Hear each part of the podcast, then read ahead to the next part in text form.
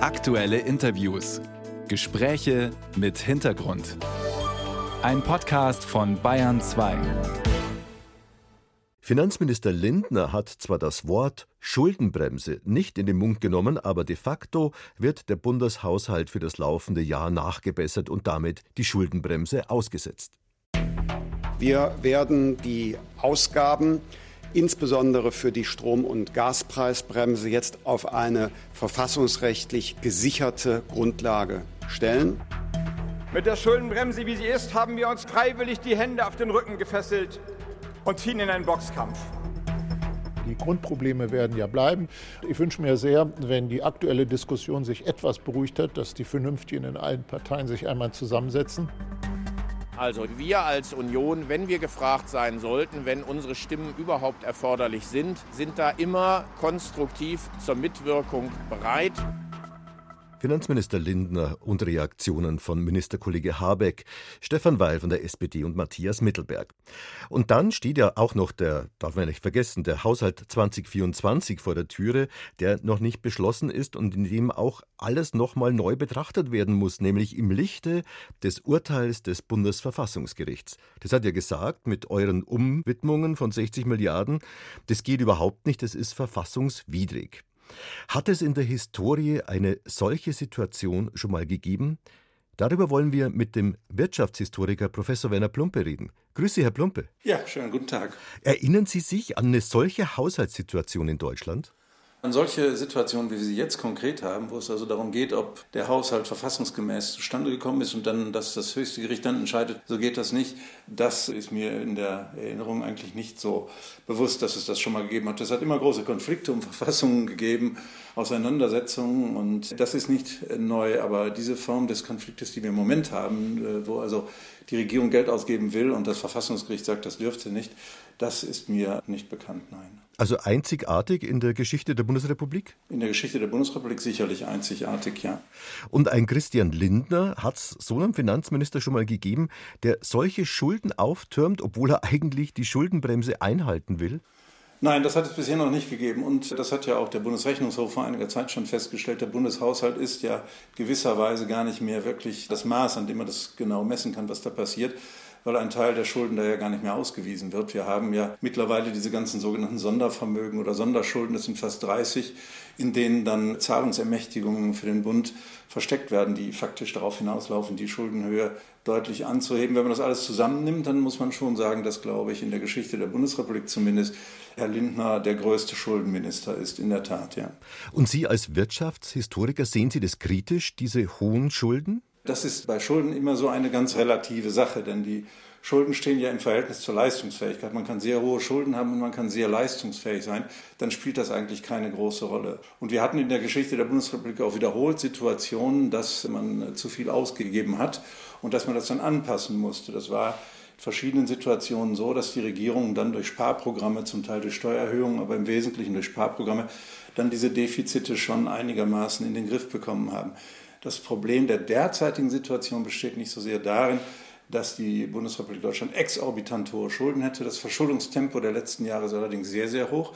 Das Problem besteht eher darin, dass die Leistungsfähigkeit der deutschen Wirtschaft auch deutlich schlechter geworden ist und wir von daher ein Missverhältnis zwischen wachsenden Schulden und sinkender Leistungsfähigkeit der Wirtschaft haben. Verstehe ich Sie da richtig, dass Sie also die Schuldenbremse nicht abschaffen würden? Ich würde das nicht tun. Das ist zudem ja ein Punkt, der für die Bevölkerung und für die Öffentlichkeit dieses Landes sehr, sehr wichtig ist, dass die Regierung im Grunde genommen der Bevölkerung eine Haushaltsdisziplin verspricht, die es in den vergangenen 40 Jahren, fast 50 Jahren, seit 1970 so nicht gegeben hat. Wenn man sich die Entwicklung der Schulden dieses Landes anschaut, dann war das Land ja bis 1970 faktisch mehr oder weniger schuldenfrei. Das ist dann erst ja losgegangen und seitdem ist es kumulativ und zwar im wachsenden Tempo angestiegen auf ein Niveau von heute etwa 2,3 Billionen Euro Staatsschulden angestiegen. Das in einem Tempo, das äh, einem schon in gewisser Hinsicht sich fragen, das kann das eigentlich so weitergehen. Und die Schulden sind immer kumulativ mehr geworden. Das heißt, es ist nie zurückgegangen. Die letzten Jahre vor 2019 ist es ein bisschen gesunken. Nie zurückgegangen, sondern jede neue Krise hat einen neuen Punkt hier draufgesetzt und die äh, Schulden sind weiter angestiegen. Insofern war die Schuldenbremse eine Art der Bevölkerung zu signalisieren, wir machen jetzt eine solide Haushaltspolitik. Wir geben nicht mehr Geld aus, als wir mit den Steuern ohnehin bekommen und da wollen wir uns auch dann halten. Wenn man das jetzt nicht mehr täte, ich glaube, das wäre kein gutes Signal. Auf der anderen Seite ist ja die Schuldenbremse in den Merkel-Jahren eingeführt worden und die Ampel kritisiert jetzt, dass in diesen Jahren eben zu wenig investiert wurde. Stimmt das aber dann auch? Das ist in gewisser Weise richtig. Die Regierung Merkel hat über verschiedenen Programmen natürlich auch zu diesem Schuldenberg beigetragen. Der größte Punkt war seinerzeit die Finanzkrise. Das hat die Staatsschulden ganz enorm nach oben getrieben. Dann ging es eine Zeit lang einigermaßen. Es sank die Verschuldung zum Teil sogar. Da profitierte die Regierung Merkel weniger von ihrer eigenen Haushaltsdisziplin als von der Tatsache, dass bei den niedrigen Zinsen sie de facto auf die Staatsschulden kaum Zinsen zu zahlen hatte und von daher nach außen solider dastand, als es wirklich war. Wir haben allerdings in der Tat auch eine komische Unwucht in den öffentlichen Haushalten gehabt, da wir sehr hohe Sozialausgaben haben, sehr hohe konsumtive Ausgaben hatten, aber die Investitionsausgaben, vor allen Dingen die Modernisierung der Infrastruktur, darunter sehr gelitten hat. Da spielt das Erbe der Regierung Merkel schon eine große Rolle. Aber ob man deshalb gleich die Schuldenbremse aussetzen sollte oder ob man sich fragen könnte, kann man im Haushalt andere Schwerpunkte setzen und kann man andere Dinge fördern und verzichtet vielleicht auf konsumtive Ausgaben. Diese Frage könnte man ja auch stellen. Hm.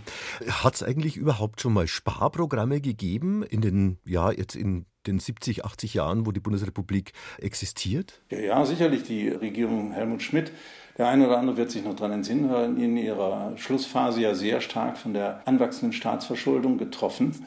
1982, 83 ist dann ja schließlich die Regierung mehr oder weniger darüber gescheitert, dass die FDP das nicht mehr mitgetragen hat. Und die Regierung Kohl hat in ihrer ersten Zeit vor allen Dingen durch Haushaltsanpassung, durch Einsparungen diese Defizite wieder abgebaut und ist, äh, was die Verschuldung angeht, auf einen anderen Weg gegangen. Das ist also durchaus möglich. Es ist nicht so, dass das völlig ausgeschlossen wäre.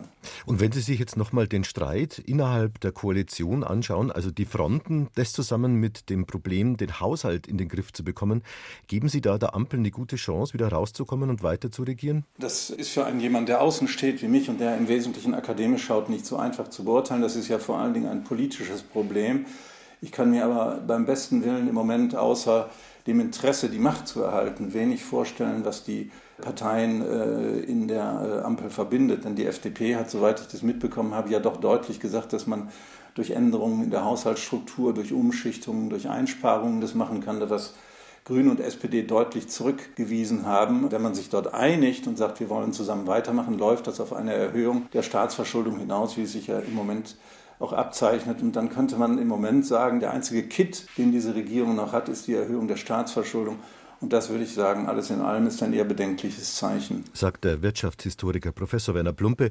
Vielen Dank fürs Gespräch. Schönes Wochenende Ihnen noch. Schönen Tag.